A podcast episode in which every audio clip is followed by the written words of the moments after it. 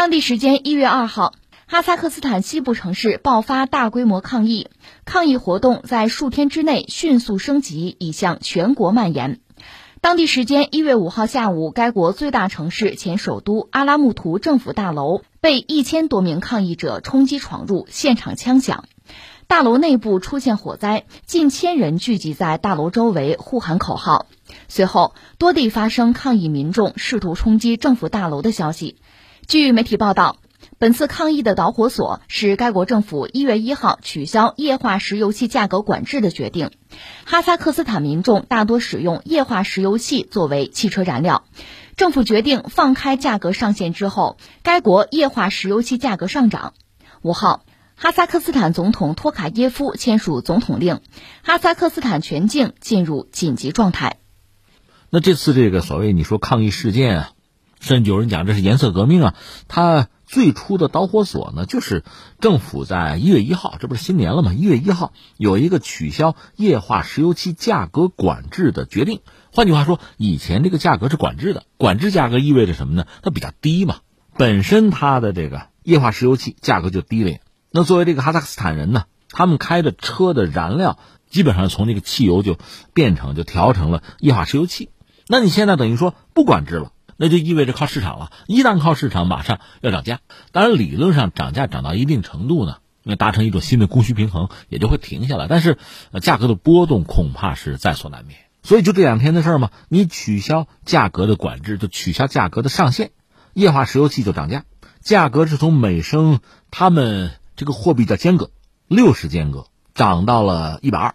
实际上，按人民币算，原来一升它是八毛八，涨涨到一块四毛七到一块六之间。然后在一月二号晚，你看一号涨，二号晚，数千名哈萨克斯坦的民众就开始闹，从西部逐渐蔓延到全国。然后就有意思，你说政府在这个情况下赶快采取对策，至少你要不把价格摁住，对吧？你总要采取点措施吧。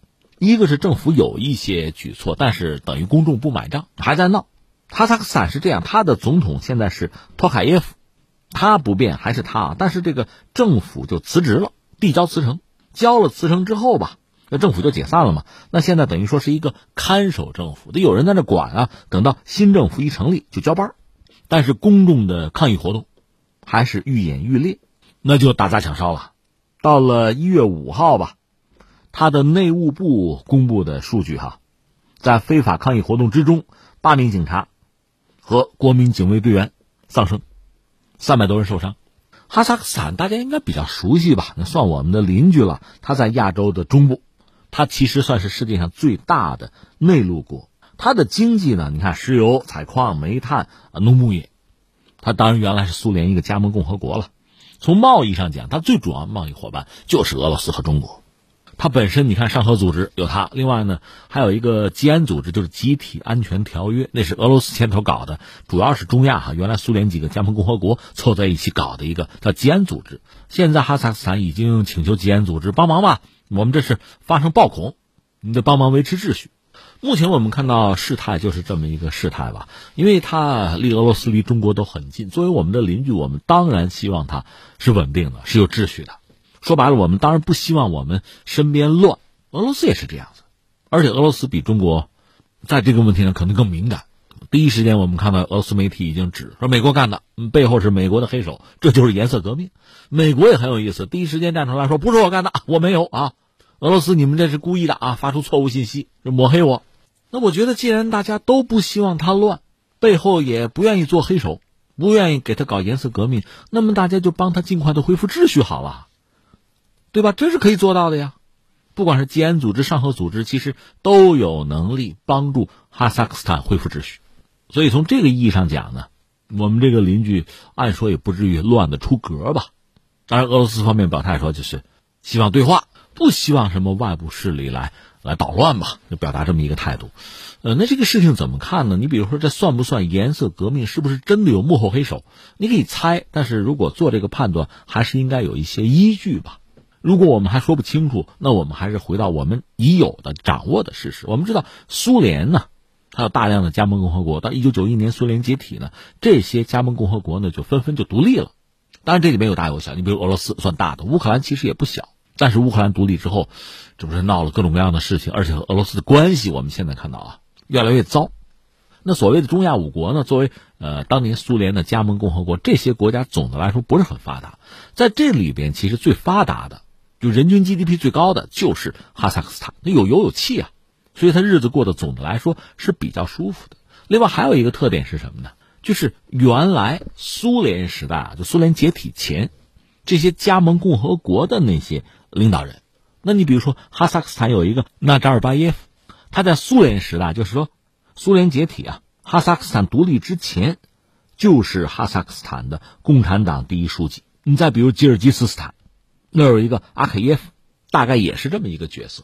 重复一下，就是苏联解体前这些加盟共和国的领导人，在苏联解体之后，呃，这些加盟共和国独立，他们也依然是领导人一把手。刚才我们讲吉尔吉斯斯坦、哈萨克斯坦都是这样，其实俄罗斯也是这样啊，就是叶利钦呢。叶利钦在苏联解体前，就苏联最后的岁月，他就是俄罗斯作为一个加盟共和国，俄罗斯的头，他闹独立，态度是很坚决的，主要是和中央和苏共就闹。那么俄罗斯独立之后，他就是第一任国家领导人，就总统啊。后来他是任期其实没有完，就把这个位置让给了普京，那是后话啊。那么哈萨克斯坦啊、吉尔吉斯斯坦啊，大约都是这个样子。你说这有什么好处？一个是就这些人。他本身在苏联解体前就是这些加盟共和国的领导人嘛，他对国家比较熟悉，而且呢，权力本来就在他手里。虽然说这叫改旗易帜哈，国家的国体政体可能都有变化，独立了吗？但是他掌握权力，反而能够保证这个国家还是比较稳定吧。而且从那时候，你想苏联解体到现在三十年了，从那时候一掌权，掌权个二三十年，你往好里说呢，确实可以保持这个国家稳定。刚才我们讲那个纳扎尔巴耶夫，他一直做总统，做到二零一九年啊，当然他现在已经下台了啊。那确实这二十多年，将近三十年，是保证了这个国家的基本稳定和发展，就很不容易。但是呢，恰恰一个是他也退下来了，另外就是开始闹疫情，像哈萨克斯坦这样的国家呢，最近这两年日子过得就不那么舒服了。另外就是长期以来吧，这二三十年。那扎尔巴耶夫执政这个过程之中，你说形成什么利益集团没有啊？贪腐这问题有没有啊？应该说会有，这也是实话。所以现在你说这次本来是一个因为这能源上的小事儿吧，就是涨价吧。你说那涨价那就不是小事儿，是啊。老百姓一闹，政府现在就往回缩了，不但是价钱回到原来那个位置，比原来还要低。那你说老百姓满意吗？不满意啊，接得到吗？而且很快，你看就一号开始涨的价嘛，到这几天。一些公众的诉求打着旗号就已经是惩治贪腐啊，要求那个纳扎尔巴耶夫走人呢，那去哪儿？你去俄罗斯吧，去别处去吧。我们刚才讲的那个阿卡耶夫，就是吉尔吉斯斯坦那位，那位后来就跑到俄罗斯去做什么大学教授去了。所以刚才我们讲，如果仅仅就是说能源涨价，我们老百姓不高兴了，我们提出诉求，提出抗议，政府呢从善如流，接受这个抗议，把价钱控制住，甚至压得更低，按说这事儿就了了呀。这些事情，哈萨克斯坦政府做了呀，但是老百姓不买账，那么这政府就更有意思，辞职，总辞职，我们交辞呈，不干了，好吧？那总统呢，就托卡耶夫接受了辞职，就总理啊，政府啊，这个总辞。但问题在于，这个事儿并没有彻底平息呢，而且现在有一些这个视频显示说，有的城市民众在推倒那个纳扎尔巴耶夫的像，就比较典型的这个 颜色革命的这个行为吧，而且已经有。维持秩序的警察，就政府强力部门的人死亡，所以你从这个角度来看，它确实具备了某些颜色革命的特征。只不过我们说，这要是颜色革命，成不成功？那么新政权谁来做？是出台一些什么样的政治上的举措？这些还都无从谈起。所以现在民众自发的，我们看到了，就所谓幕后黑手，或者有组织的、有政治诉求的这个集团呢、机构，似乎还没有真正的露头。还需要再观察、再等着看吧。当然，刚才我们讲，俄罗斯对哈萨克斯坦的局面是非常关注的，就是说，希望哈萨克斯坦呢能够通过对话再解决问题，尽快稳定局势，一切恢复正常。而且，哈萨克斯坦的政府应该自行解决自己内部问题吧，外部的干预是不可接受的。这话说给谁听呢？不言而喻。那哈萨克斯坦目前的局势，就截止到我们聊这个话题的时候，显然还没有恢复正常吧？啊，刚才我们有一个判断啊。其实，作为中国或者俄罗斯，作为他的邻居，都不希望他乱。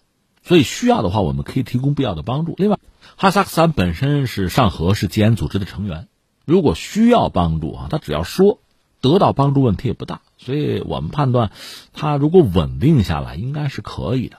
如同美国和俄罗斯的表态啊，既然没有人在幕后推动什么颜色革命，都希望通过对话解决问题，希望和平和秩序，大家都希望这事儿是可以做到的啊。那下面我们要说，呃，从两方面说，一个是从哈萨克斯坦国家的内部吧，一个是我们讲。在中亚，它算是比较富裕的国家，有油嘛，有资源，有矿产嘛，日子过得还是不错。那你说疫情遭遇疫情呢，日子过得艰苦一点，那全世界谁也没跑了啊。而这个毕竟是一个暂时的、阶段性的一个困扰，总能熬过去，能挺过去。至于我们说纳扎巴耶夫，他从苏联解体之后非常长的时期，他算国父是吧？一直作为这个国家的领导人，毕竟现在已经让出了位置，就新生代已经接班。这个权力的交接呀，实际上还是在一个有秩序的范围内在进行。如果公众对他不满或者想对他展开清算，哈，既有的法律体系其实也未必做不到。而如果社会被搞乱了，国家被搞乱了，最后受苦的还是民众。尤其在目前这个阶段，一方面疫情，再就是全球经济很萧条，闹没能解决问题，根本解决不了问题。你比如说哈，这次哈萨克斯坦面临的这个问题。就是他等于把这个气儿要涨价，他就放开管制嘛，交给市场，那肯定会有涨价，至少是有波动吧。那你要说起来，一你是不是这个油气资源短缺了？如果短缺了，想办法去搞啊。如果没有短缺，只是想改革，想交给市场，你时机可能是错误的。我就想在目前当前这个阶段哈，中国也是一样，你毕竟是生活在这个世界之中，环球同此凉热，那全球经济都不景气，都在萧条。那在这个时候，我们政府出台举措，哪怕你一个企业哈要有什么新的战略，那你当然要谨慎要小心了，保基本的就业、基本的税收，保公众基本的收入、基本的生活，这肯定是重中之重啊。所以你看，我们提的叫什么呀？叫稳中求进嘛。这个判断当然就很准确了，这个决策就到位嘛。而从公众、从社会成员这个角度，这个时候就需要共克时间呀。你看哈萨克斯坦给我们提供了一个什么样本啊？涨价了，涨价了，公众表达不满，其实政府就马上把价钱又降下来了，就进行管控嘛，甚至把价钱压的比之前还低，但是公众还不满，然后政府就辞职，我辞职我不管了，关键这是个负责任的态度吗？而且社会秩序一出问题，马上就会有人跳出来，打砸抢烧、暴恐啊，乱啊，法不责众啊，浑水摸鱼啊，那我请问我们的目的是什么？是想改朝换代？我们能判断改朝换代之后，状况就会改变，疫情就能结束，民生问题就得到解决，一些生活必需品价格肯定只降不涨。我们有这个把握？你会发现根本就没有啊。那么社会付出如此惨重的代价，最终谁得益？我们把这个问题要问出来啊。这是从他国内啊，这是他们自己要解决的问题，我们也只是围观一下。那么从全球范围看，从地缘政治这个角度来看，第一个那个纳扎尔巴耶夫。在哈萨克斯坦独立之后，其实他一直玩的是平衡路线，就是想在俄罗斯和西方，特别是美国之间玩平衡。他对和美国和西方合作啊、接触啊，他是有兴趣的。其实哈，这个态度我认为很正常。你包括那个卢卡申科，白俄罗斯那个，还有原来乌克兰那个亚努科维奇，那算是亲俄的是吧？即使如此，维护自己国家的利益啊、独立啊、主权完整啊。能够在俄罗斯和西方之间左右逢源啊，那自然必然是他们的一个选择。只不过，在形势发生变化之后，他们被逼无奈，只能去二选一。这位纳扎尔巴耶夫也一样，他执政期间其实一直是在俄罗斯和西方之间是玩平衡的。只不过他对西方的颜色革命也很警惕，也留着心眼儿，而且他最后等于交了权了。但是没想到，如今自己的国家还是发生了动荡。刚才我们谈到了，现在很简单的。很轻松的就断定谁是幕后黑手，未必合适，因为还需要依据。但是我们很清楚的知道，如果俄罗斯周边又有国家乱了，那对俄罗斯肯定是不利的；对俄罗斯的敌人，那肯定就是有利的。所以俄罗斯显然不会袖手旁观，他确实无法接受自己周边的国家又乱了，又颜色革命了。所以相信，如果哈萨克斯坦需要，他会随时伸出援手。